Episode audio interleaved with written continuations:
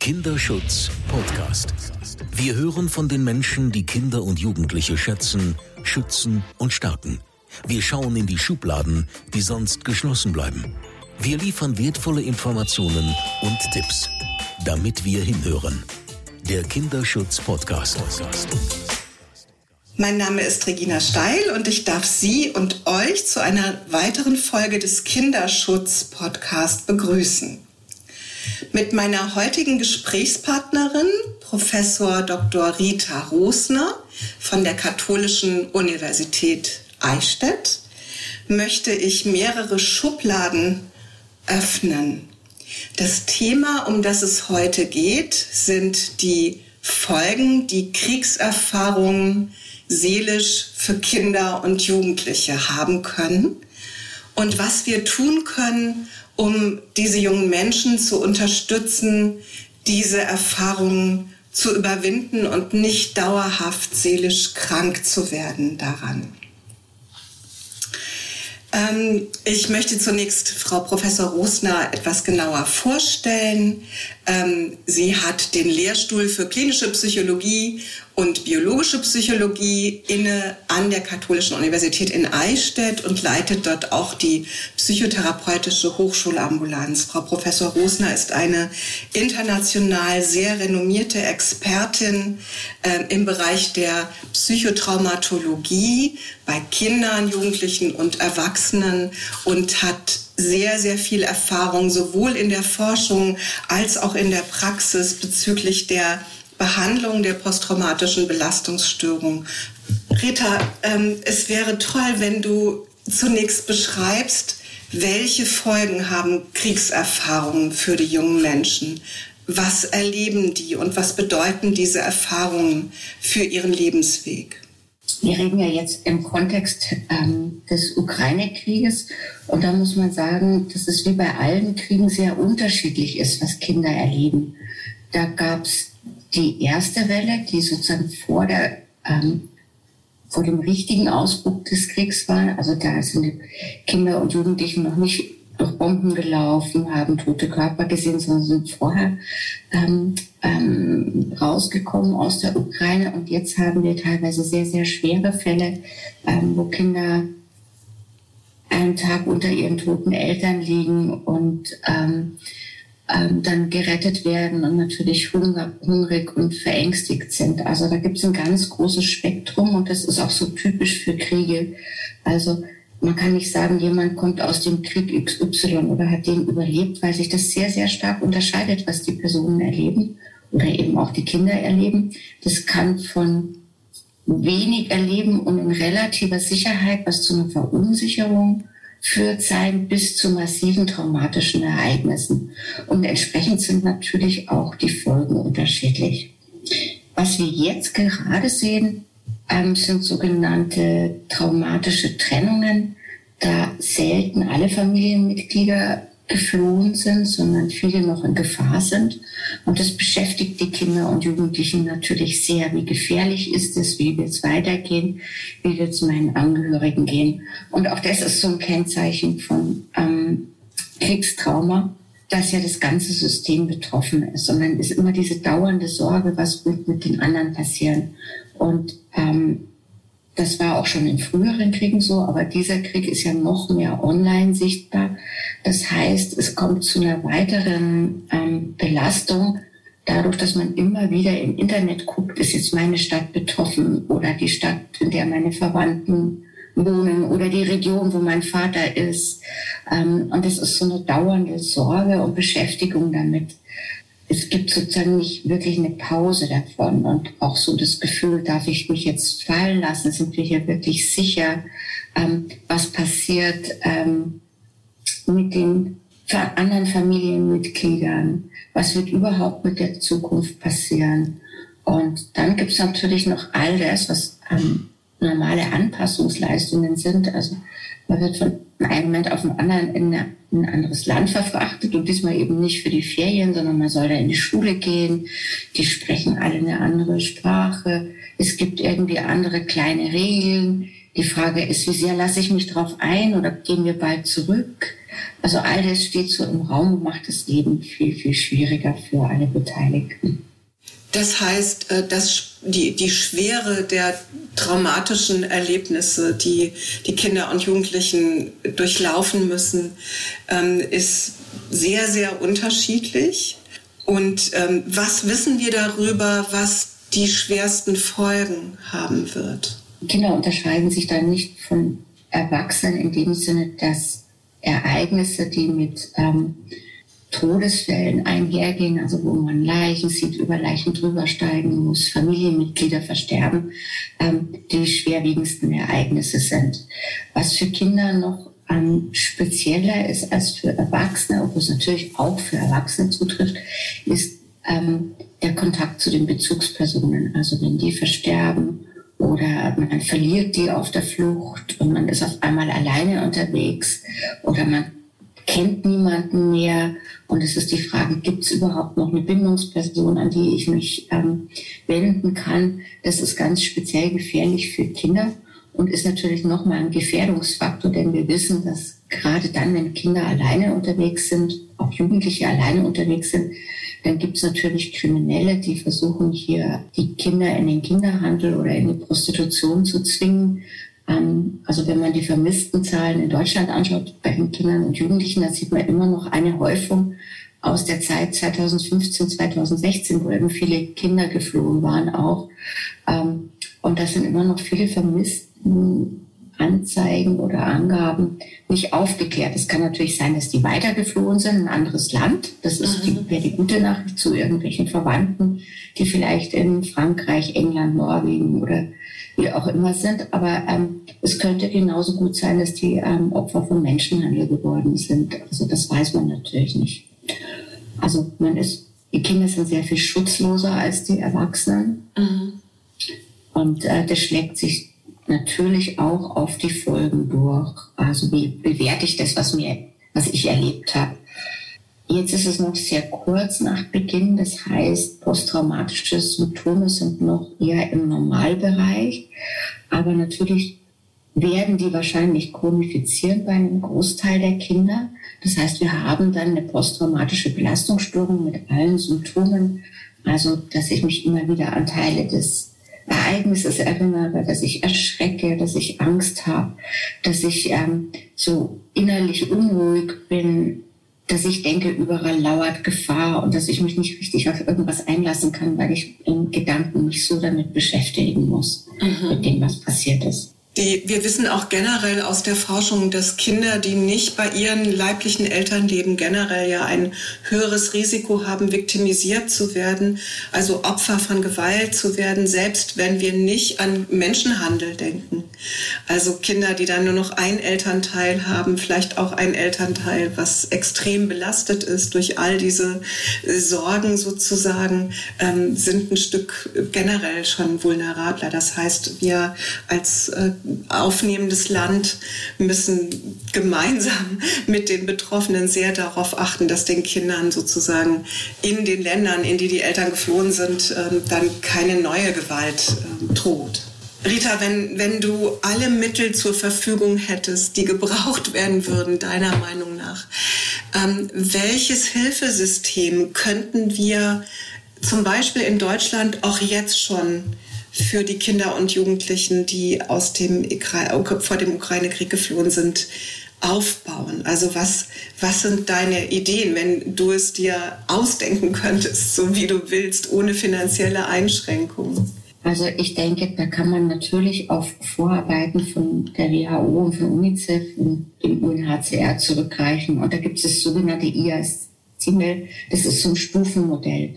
Und ähm, in dieser Stufe sind auf der niedrigsten Stufe, also die nicht professionellen Helfer, wo eigentlich, wo es um Informationen geht, um Unterkunft, um Betreuung. Auf der zweiten Ebene sind so Dinge wie zum Beispiel Unterstützung der Eltern oder der Mütter und Großmütter in diesem Fall. Also, dass wir ähm, denen helfen und sie unterstützen, ähm, ihre Erziehungskompetenzen wieder zu gewinnen. Weil, wie du ja schon gesagt hast, die gehen unter dem Druck vielleicht bei manchen ein bisschen verloren. unter Druck und Sorge und Angst. Und ähm, einfach so die Frage, wie gehe ich damit um, wenn mein Kind äh, Albträume hat? Was mache ich, wenn das Kind auf einmal aggressiv ist und ähm, sich nicht zurechtfindet? Also das sind eigentlich eher so Stärken der Elternkompetenzen. Und dann kommt so ein Teil rein, wo wir eigentlich Screening-Verfahren bräuchten. Ähm, die haben wir auch zum Teil. Das sind nur ein paar Fragen zur allgemeinen Belastung. Also wie psychisch belastet ist das Kind? Wie psychisch belastet sind die Bezugspersonen? Haben die schon posttraumatische Symptome oder eben zum Beispiel Anzeichen ähm, von Trauer und Verlustsymptomen bezogen auf die Ereignisse. Und äh, diejenigen, die dann sozusagen über einen gewissen Kennwert sind und ähm, schon deutlich belastet sind, aber zum Beispiel noch keine Diagnose haben, die könnte man ähm, versorgen in so Gruppen angeboten. Die müssen auch immer noch nicht vom Psychologen und Medizinern durchgeführt werden, sondern das können Erzieher, Sozialarbeiter, Schulpsychologen, Schulsozialarbeiter, also Personen sein, die sich mit Kindern auskennen, die sich mit Menschen auskennen, aber die sich so einlassen können auf, ähm, wie gehe ich jetzt mit dieser Situation um, dass ich in einem neuen Land bin, wie gehe ich damit um, dass ich nicht schlafen kann, was mache ich mit den Medien, wie reguliere ich meine Emotionen, wie kann ich in diesen schwierigen Situationen Probleme lösen. Also das ist da in dieser dritten Stufe drin und erst in der obersten Stufe ist dann das eigentliche hm, klinisch, psychologisch äh, und medizinische ähm, Versorgungsangebot, also eine Art Psychotherapie für diejenigen, die also wirklich krankheitsrelevante Symptome haben.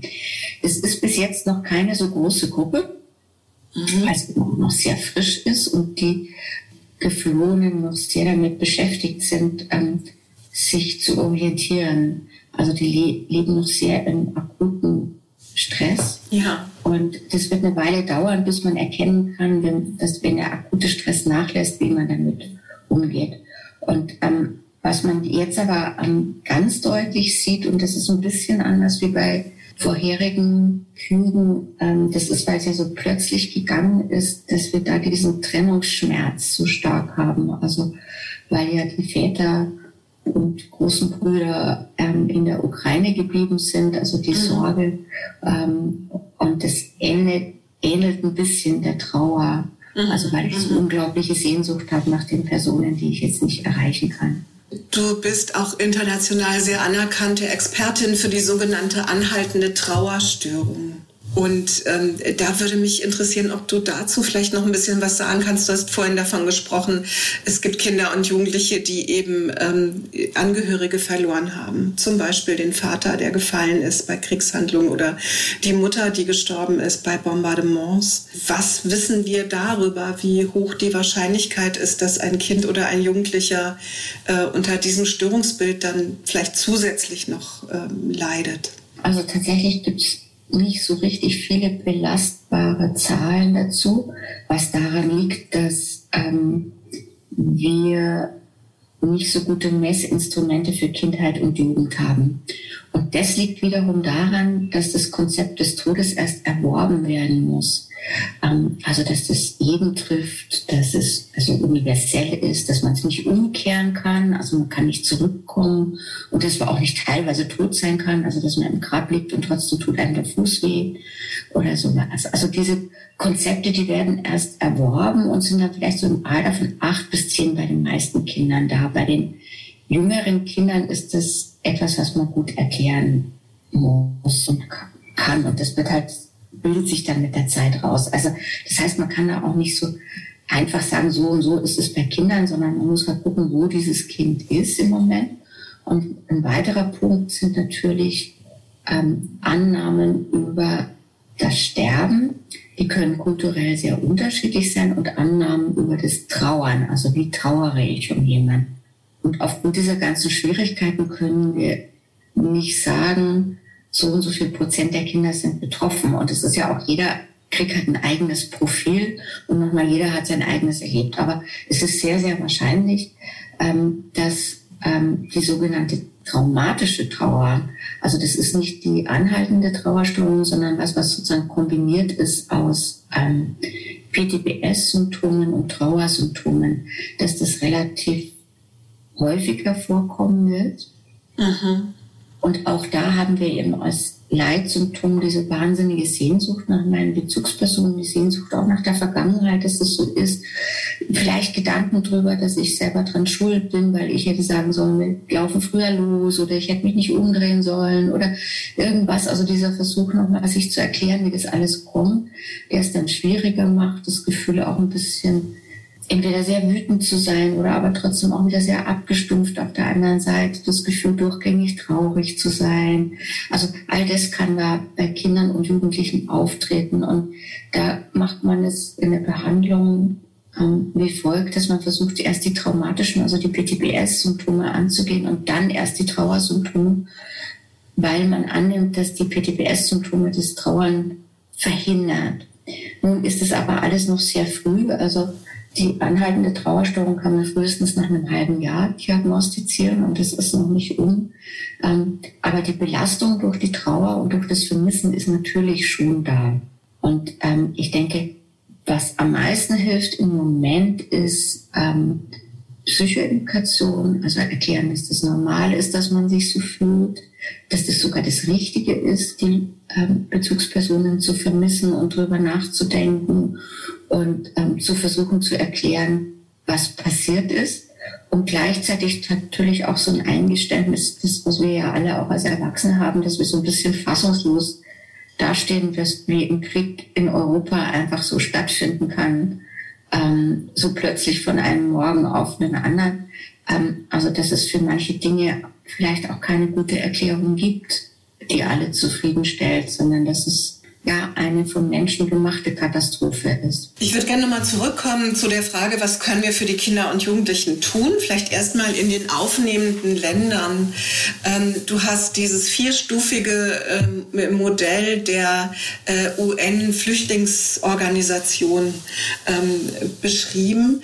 Und ähm, ich denke darüber nach, dass selbst in so einem Land mit einem vergleichsweise ja äh, gut ausgestatteten Gesundheitssystem wie Deutschland die Plätze für Psychotherapie bei Kindern und Jugendlichen so unglaublich rar sind und wir so lange Wartezeiten äh, haben. Deswegen würde mich interessieren, was deine Gedanken sind, wie die aufnehmenden Länder vielleicht auch auf welche Weise die zusätzliche Kapazitäten ähm, schaffen können, um dann, wenn diese Monate um sind, wo man sehen kann, da ist jetzt eine seelische Belastung chronisch geworden, eben auch frühzeitig helfen zu können. Ein erster Schritt wäre definitiv, dass man nicht wieder nebeneinander herarbeitet. Also so ein Stufenmodell ist klug und das bedeutet, dass man nicht ähm, Ressourcen vergeudet. Also Kinder, denen es nicht so gut geht, aber die nicht krank sind, die ähm, sollten sozusagen eins von den weniger intensiven Angeboten bekommen. Mhm. Was ich jetzt erlebe in Gesprächen mit Therapeuten, das ist, dass die genauso wie wir äh, unbedingt helfen möchten, unbedingt unterstützen möchten und dann natürlich Kinder aufnehmen, die die Unterstützung gar nicht in dem Umfang bräuchten und dann aber keine Kinder mehr aufnehmen können, die sie wirklich dringend bräuchten. Also da ist eine Kanalisierung notwendig für uns alle. Und das wird überhaupt nicht geleistet in unserem System. Also alle rennen gleichzeitig los und bieten gleichzeitig was an und das ist nicht abgestimmt. Und da werden wahnsinnige Ressourcen vergeudet, wirklich. Mhm. Ähm, und da könnte man aber schon ganz viel organisieren, indem man die Ressourcen nicht vergeudet. Jetzt, wenn man dann noch fragt, soll man die Ressourcen hochfahren, dann würde ich sagen, ja, bei den evidenzbasierten Interventionen, die auf der Stufe 3 sind, also Problemlöse, Emotionsregulationsstrategien, weil die werden präventiv wirken. Also wir haben die Situation, dass viele, viele Leute sehr motiviert sind und helfen möchten, ähm, engagiert sind, aber dass sich dies ähm, Dienstleistungen und Unterstützungen nicht abstimmen untereinander, so dass die, die es am dringendsten brauchen, vielleicht keinen Platz in der Therapie kriegen und die, die ähm, eigentlich von der präventiven Intervention, also Richtung Emotionsregulation, Problemlösung profitieren würden, ähm, dann ähm, hier auch keinen Zugang finden. Und was ganz wichtig ist, also auch auf Stufe 3 gibt es Evidenzen, evidenzbasierte Interventionen und auch Interventionen. Die und die Stufe, die Stufe drei waren zum Beispiel so Gruppenprogramme, die man, die andere Personen außer Psychotherapeutinnen oder Psychiaterinnen geben können. Mhm. Genau. Also auf dieser Ebene ähm, wäre das, da gibt es aber auch Interventionen, die nicht hilfreich sind wahrscheinlich. Und das wäre halt auch nochmal ein wichtiger Punkt, die präventiven Interventionen dann umzusetzen, von denen man weiß, dass die schon mal wo geholfen haben und zwar mehrfach am besten mhm. und nicht ähm, jedes Mal das Rad neu erfinden. Denn was man da auch erlebt, ist, dass da möglicherweise auch schädliche Interventionen drin sind, also die zum Beispiel so erlebensorientiert sind und ähm, Kinder, Jugendliche und Erwachsene eigentlich eher in den Emotionsstrudel reinziehen, aus so einem falschen ähm, Modell raus, dass wenn die dann drüber reden und es werden intensive Emotionen, es denen besser gehen. Das hat sich nicht als hilfreich herausgestellt. Und ähm, trotzdem existiert das halt alles nebeneinander, weil es so ein Wildwuchs ist. Die größte Chance momentan, Versorgung sicherzustellen, wäre zu gucken, dass jeder das kriegt, was er gerade braucht. Ähm, jetzt ist es so, das ändert natürlich nichts dran, dass das System eh schon ziemlich auf Kante genäht ist. Also wenn Sie ein Platz für ein Kind suchen, ohne PTBS, ohne Kriegshintergrund, ohne Sprachprobleme in Deutschland, dann warten Sie je nach Bundesland und Region, in der Sie sind, vier bis sechs Monate, bis Sie den Therapieplatz bekommen. Und da müssen die Eltern schon ganz schön hartnäckig sein, damit sie den kriegen. Mhm. Und ähm, jetzt haben wir aber bei den ähm, Kriegsgeflüchteten halt eben das Thema Migration, PTBS, Sprache. Also ich brauche möglicherweise auch noch einen Sprachmittler, Dolmetscher, der, den ich hinzuziehen kann. Genau. Mhm. Das macht es nochmal unwahrscheinlicher. Also mhm. ähm, wichtig wären hier zum Beispiel Serviceangebote zu vernetzen, wie man ähm, Dolmetscher hinzuziehen kann, die auch vorgebildet sind, also die so ein bisschen gelernt haben, meinetwegen in einem Halbtagesworkshop, wie übersetze ich in Psychotherapien. Also man kann ja nicht jeden damit belasten. Mhm. Das wäre ein Punkt. Und das Zweite ist, die, die, den äh, Anteil der Therapeuten ähm, zu vergrößern, die Therapie insgesamt anbieten und die vor allem Therapie anbieten im Bereich Traumafolgestörungen. Ähm, auch da wissen wir jetzt ähm, aus vorherigen Projekten, ähm, dass viele Kollegen da ähm, ja sehr vorsichtig vorgehen, also sich Sorgen machen, dass sie das nicht gut können, ähm, wenn eine PTBS bei Kindern vorliegt und es dann lieber nicht anbieten. Und das ist sicher auch was. Also auch da müsste man mit Schulungen unterstützen. Und ähm, wir haben gerade zusammen, also Regina Steil und ich, ein großes Supervisionsprojekt. Und ähm, wir haben das Supervisionsprojekt, weil wir glauben, dass die Supervision ähm, und sehr ganz einfach niederschwellig zugängliche Supervision. Das ist, was äh, den Traum den künftigen Traumatherapeuten ermöglicht, diese Kinder aufzunehmen. Also die Therapeuten in Deutschland sind ja ausgezeichnet geschult, also die brauchen vielleicht zwei Fälle, wo sie Supervision haben und dann können die das ganz prima und wunderbar erfolgreich ähm, anwenden. Aber die Erfahrung zeigt, dass gerade am Anfang halt einfach so ein bisschen Sorge ist, dass das zu intensiv wird oder wie gehe ich mit dem Erzählen um, was mache ich dann, wenn die äh, Mutter zum Beispiel sehr starke Symptome hat und auch sehr belastet ist, aber nicht in Therapie will. Das ist sehr häufig. Also dass Eltern eher sich um ihre Kinder sorgen als um sich selber.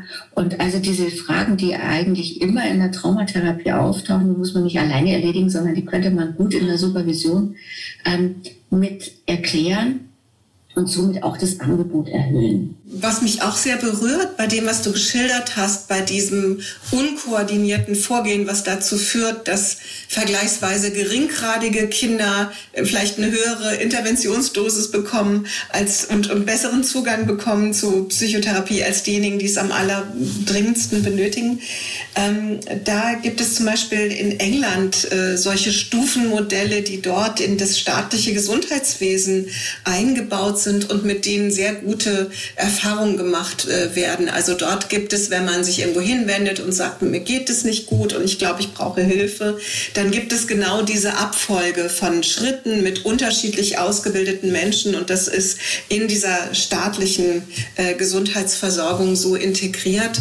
Das gibt es bei uns noch gar nicht, weil bei uns die Versorgung geleistet wird über Einzelpraxen, die sich zwar vielleicht vernetzen, um sich auszutauschen und um sich fortzubilden, aber nicht sozusagen in der alltäglichen Praxis. Das ist eher die Ausnahme. Also ich verstehe dich richtig. Das ist eigentlich was, was du im Moment für sehr notwendig äh, halten würdest. Wer kann das leisten, Rita? Wer kann diese Art von Vernetzung ähm, organisieren? Also um ehrlich zu sein, ich habe da keine gute Lösung dafür, mhm.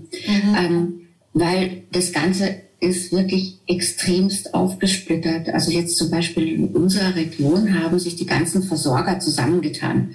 Also wir sind äh, eine Versorgungsregion, die wiederum aus mehreren Landkreisen besteht. Und tatsächlich hat sich jetzt ein Landkreis, ähm, da gibt es eine Gesprächsrunde, ich nehme an, dass das an vielen Orten so ist, wo die Kollegen aus verschiedensten Bereichen, also Schulberatung, Caritas ähm, und so weiter, versuchen sozusagen zu bündeln. Okay, aber also das ist schon interdisziplinär bei euch. Das ist ja ein großer Schritt nach vorne. Aber, ja, ja, es ist interdisziplinär, aber es ist ja alles ähm, abhängig von den von dem Engagement von Einzelpersonen. Personen. Und wenn du zum Beispiel in einem lokalen Sozialamt jemand hast, der da keine Lust drauf hat oder keine Zeit hat oder zum Beispiel so viele Aufgaben hat, dass er keine weitere Aufgabe hinzuziehen kann oder sowas, also da gibt es ja viele, viele Gründe, dann ähm, funktioniert das vor Ort nicht. Also das Modell ist maximal zersplittert und maximal uneffektiv, ja. so wie es ist, obwohl wir sehr, sehr viel Geld und sehr viel kluge Leute im System haben. Und im Endeffekt müsste das mindestens auf Landesebene koordiniert werden, damit mhm. nicht jeder kleine Landkreis eine eigene Lösung zusammenbastelt, die sofort zusammenbricht, wenn irgendjemand an einem wichtigen Stellrädchen ausscheidet zum Beispiel. Verstehe. Ähm, mhm. Also das ist so, so uneffektiv und natürlich auch kostenintensiv. Also man muss sich auch überlegen, warum wir so ein teures Gesundheitssystem haben und dann trotzdem solche uneffektiven Taschen haben. Und ähm, das liegt an diesem, alle laufen wild durcheinander und der freie Markt mhm. wird schon richten. Ähm, also ich, äh, ich kann sehr nachvollziehen, was du sagst, weil wir das ja in, auch in der Versorgung alle anderen Kinder und Jugendlichen in Deutschland haben, dass es so Parallelwelten gibt, in denen die Kinder sozusagen ähm, Versorgung erfahren. Es gibt äh, Familienhilfen, Einzelfallhilfen, die das Jugendamt sozusagen in die Wege leitet. Es gibt die Behandlung beim Hausarzt, es gibt vielleicht eine Behandlung bei einer Psychiaterin und äh, mit viel Glück dann irgendwann eventuell auch eine Psychotherapie. Und der Austausch zwischen den Systemen ist immer nur sehr punktuell gegeben. Ja, also wenn überhaupt überhaupt dann nur sehr punktuell. Ähm, das finde ich einen sehr wichtigen äh, äh, Gedanken. Verstehe ich dich richtig, dass der an die Politik gerichtet werden müsste, wenn du sagst, das sollte zumindest auf Landesebene ähm, organisiert werden? Also ich glaube, das wäre der wichtigste Spieler in dem Feld. Also diese Verantwortung zu übernehmen und zu sagen, wir organisieren das. Was ich sehe, ist, dass es möglicherweise bei medizinischen Notfällen funktionieren würde, also bei körperlichen Erkrankungen im Fall von einer Großschadenslage zum Beispiel. Mhm. Aber ähm, also psychische Störungen werden davon kaum berührt. Also zumindest sind mir keine großflächigen Initiativen und der Wunsch, das zu sortieren, bekannt. Und ähm, also wir haben die PSNV, aber die arbeitet ja auch wieder getrennt. Also ich möchte jetzt nicht nur jammern, ich finde, es ist viel, viel passiert, auch in den letzten Jahren. Zum Beispiel, mhm. dass es ähm, Versicherungen für die Ehrenämtler gibt, die ja auch in diesem System unglaublich wichtig sind. Ähm, also man kann nicht sagen, dass nichts passiert, aber bei wenn man es jetzt mal überlegt, wir haben seit 2015 allein drei große Sachen gehabt, nämlich die, die Flüchtlingskrise, dann hatten wir Corona, wo ja auch äh, das im Endeffekt auch eine Mental Health Crisis ist, also eine mhm. Krise der psychischen Gesundheit. Ähm, die, die Zahlen bei den Kindern haben sich mehr oder minder verdoppelt ähm, an Belastungen bei Erwachsenen auch und es ist noch nicht vorbei. Ja. Und jetzt haben wir einen Krieg. Also eigentlich könnte man sagen, es wäre ja schon ökonomisch, sich mal richtig darauf vorzubereiten und nicht in jede Krise wieder neu reinzurasseln. So dass, wenn es gelingen würde, anlässlich der Situation der Menschen, die jetzt vor Kriegen zu uns fliehen, eine andere Art von interdisziplinärer Kooperation aufzusetzen, dann würde uns das auch für zukünftige Krisensituationen ähm, sehr helfen können. Was, was glaube ich jetzt besonders ist, ist, dass wir auf allen Ebenen auch noch das Sprachproblem haben. Nicht nur auf der Ebene, es gibt keine Bezahlung, um in der Einzelpsychotherapie Sprachmittlung äh, zu haben. Da ist man immer sehr angewiesen auf Spendengelder oder darauf, Anträge, Einzelanträge zu stellen ähm, bei den Sozialämtern, bei den Jobcentern. Und äh, das ist eine große Mühe, die viele Behandler auch abschreckend äh, finden. Und das ist oft auch sehr frustrierend, weil es dann nicht klappt und man keine Finanzierung findet, sondern wir hätten dieses Sprachproblem ja auch auf den unteren Stufen, die du äh, beschrieben hast. Das kommt, glaube ich, noch hinzu. Ähm, jetzt würde ich ähm, noch gerne dich auch eine Sache fragen. Ich weiß, dass du in einem, in Netzwerken dich bewegst von internationalen Kolleginnen und Kollegen, wo ihr euch auch damit beschäftigt, wie ihr äh, denjenigen helfen könnt, die in der Ukraine noch geblieben sind. Also wir haben ja auch Geflüchtete, die innerhalb der Ukraine von den ähm, ähm, Regionen mit schweren Kriegshandlungen in andere Regionen äh, geflohen sind. Und ähm, da würde mich äh, auch interessieren, was ihr für Ideen habt, äh, wie auch diejenigen, die nicht das Land verlassen konnten, äh, und es vielleicht auch nicht wollen, ähm, wie die Unterstützung finden können? Also man muss dazu sagen, die Ukraine ist ja seit 2014 im Krieg im Endeffekt und ähm, also es gab schon vorher viele, viele intern Vertriebene. Also das ist nicht so, dass das System komplett ähm, überraschend getroffen wurde. Ähm, und ich habe mit sehr vielen sehr gut ausgebildeten Kollegen aus der Ukraine Kontakt gehabt. Die sind aber zum Teil ja auch geflohen. Also auch dort ist ähm, die Versorgung sehr eingeschränkt jetzt. Also die paar Kollegen, die es gab, die Psychotherapie angeboten haben oder psychosoziale Unterstützung oder die psychiatrisch tätig sind. Also das waren nicht so wahnsinnig viele und das sind natürlich viele auf der Flucht. Und jetzt ist halt die Frage, wie bringt man das Know-how dorthin?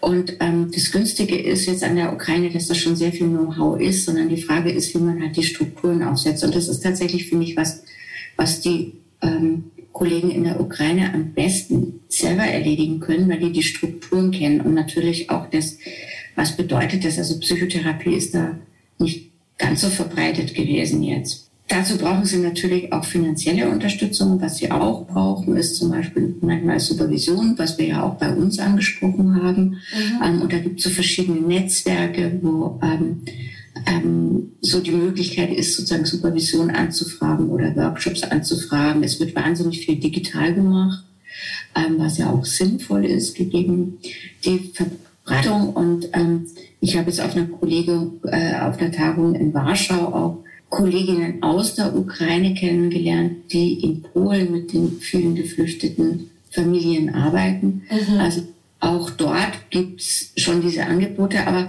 und es gibt auch wirklich viele, viele ähm, Initiativen, aber auch da ist wieder so, dass alle nebeneinander herlaufen ähm, und viele gute Initiativen sind, viele mit besten Absichten, würde ich mal sagen, aber vielleicht nicht ganz so effektiv. Und ähm, was das, die ganze Sache natürlich noch erschwert, ist, dass die Situation so extrem dynamisch ist. Also was in einer Woche funktioniert, kann zwei Wochen später schon wieder gar nicht mehr funktionieren. Weil die Kriegshandlungen sich dann verändert haben, eine neue Regierung. Weil dann auch die eine Person, die noch in der mhm. in einem, in einem Krankenhaus in der Ukraine saß, dann geflohen ist oder mhm. dann in den Westen der Ukraine gegangen ist und jetzt nicht ja. mehr in, in, der Stadt sitzt. Also und weil halt auch vielleicht das, das Behandlungssystem sowieso schon sehr dünn war, also ähm, und sehr sehr wenig Personen da waren und wenn die dann auch noch äh, ähm, intern fliehen oder extern fliehen, ähm, dann bricht auch hier nochmal wieder die Versorgung weg.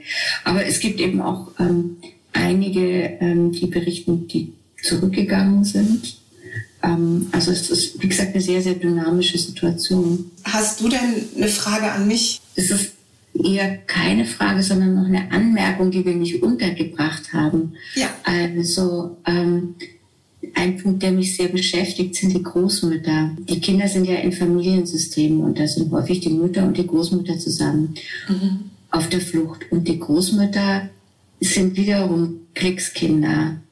Mhm. Also die erleben jetzt das, also was jetzt die Enkelkinder haben, haben die vorher erlebt. Die Ukraine ist ja extrem stark betroffen gewesen von vom Zweiten Weltkrieg und vorher auch ähm, die Hungersnöte in der Ukraine und ähm, von den Säuberungen und so weiter. Also da diese die Großmütter sind die Kriegskinder, die sozusagen schon die Angst und die Sorge mitbekommen haben. Die haben dann ein häufig sehr intensives Arbeitsleben, also sehr selbstständig und sehr ähm, aktiv.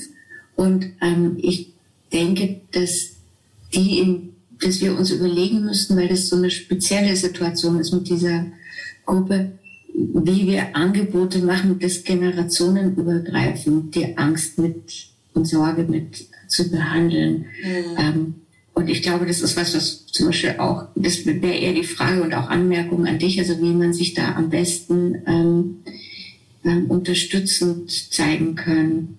Äh, kluger Gedanke. Wir haben andere Regionen, wo wir vielleicht daraus lernen, äh, können, was es bedeutet, wenn Menschen, die in ihrer Kindheit und Jugend schweren Gewalterfahrungen ausgesetzt waren, dann auch später im Leben erneut äh, Gewalt erleben und auf der anderen Seite sozusagen dann auch ähm, ihre Kinder und Kindeskinder gerne äh, unterstützen ähm, wollen. Also ich habe den Eindruck, dazu wissen wir noch nicht genug. Es ist vorstellbar, dass ähm, es ähm, einem auch wie soll ich sagen, auf eine, auf eine besondere Art und Weise vielleicht stärkt, zu helfen, wenn man das am eigenen Leib erlebt hat, wenn man sich erinnern kann, wie man sich äh, gefühlt hat. Auf der anderen Seite ist es so, dass äh, Menschen auch sehr vulnerabel sein können in diesem Gefühl, jetzt bricht das alles schon wieder über mich herein und, und äh, die Sorge nicht nur um das eigene Leben, sondern das Leben der Kinder und, und ähm,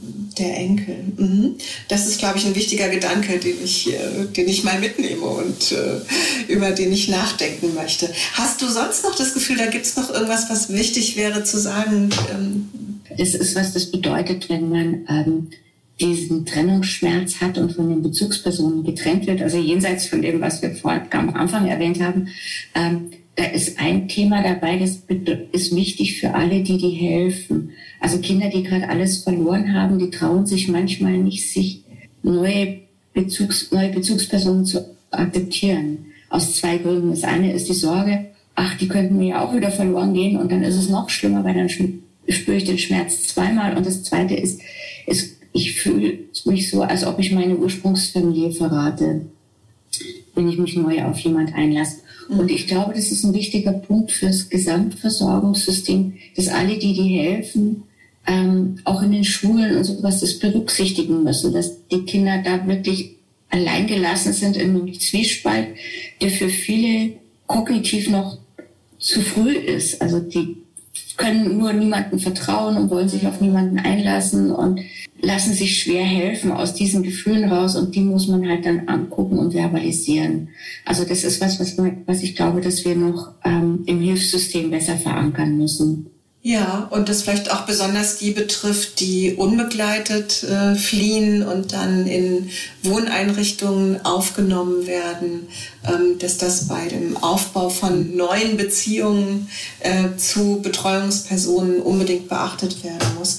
Mir ging vorhin auch noch durch den Kopf, Rita, dass äh, wenn man vor Krieg und Bürgerkrieg flieht, eben anders, als wenn man eine Gewalterfahrung in seinem normalen Umfeld sozusagen machen muss, man gleichzeitig auch nicht nur sozusagen Bezugspersonen verliert, sondern auch das größere soziale Umfeld, die Lehrerin, die man mag, die Freundin, mit der man am liebsten gespielt hat, die Tante, die woanders hin ähm, geflohen ist. Also und dass wir aus der Forschung wissen, dass wenn man seine Gemeinschaft verliert, dass dann die Wirkung von Traumatisierung nochmal verstärkt wird im Vergleich dazu, wenn eine Gemeinschaft nach einer schrecklichen Erfahrung zusammenbleiben kann und sich gegenseitig unterstützen kann. Das finde ich auch noch einen wichtigen Gedanken.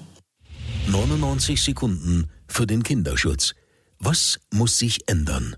Also, was sich dringend ändern muss, ist die Zusammenarbeit zwischen den Systemen und die Berücksichtigung von wissenschaftlicher Evidenz für präventive Angebote, aber auch für therapeutische Angebote. Also ich glaube, wir haben viel Know-how im System, aber das muss irgendwie kanalisiert und organisiert werden. Und das wäre jetzt mein größtes Anliegen. Und ich glaube, das wäre auch der, das Wichtigste für künftige Themen. Und es würde auch dem Gesamtsystem, glaube ich, nicht schaden unter Normalbedingungen, wenn es da nicht nur individualisierte Absprachen gäbe.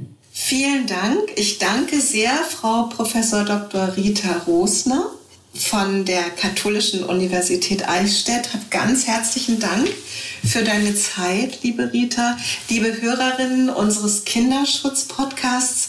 Ich hoffe, ähm, dass die heutige Sendung einen wichtigen Einblick geben konnte in die Arbeit, die diejenigen leisten, die versuchen, die Kinder und Jugendlichen, die geflohen sind äh, vor Kriegen, zu versorgen und äh, diese zu unterstützen. Danke, dass Sie hingehört haben. Das war der Kinderschutz-Podcast der Deutschen Kinderschutzstiftung Hänsel und Gretel mit Regina Steil damit wir alle besser hinhören und mehr verstehen. Wollen Sie mehr hinhören? Dann abonnieren Sie unseren Kinderschutz-Podcast überall da, wo es Podcasts gibt und unter kinderschutz-podcast.de.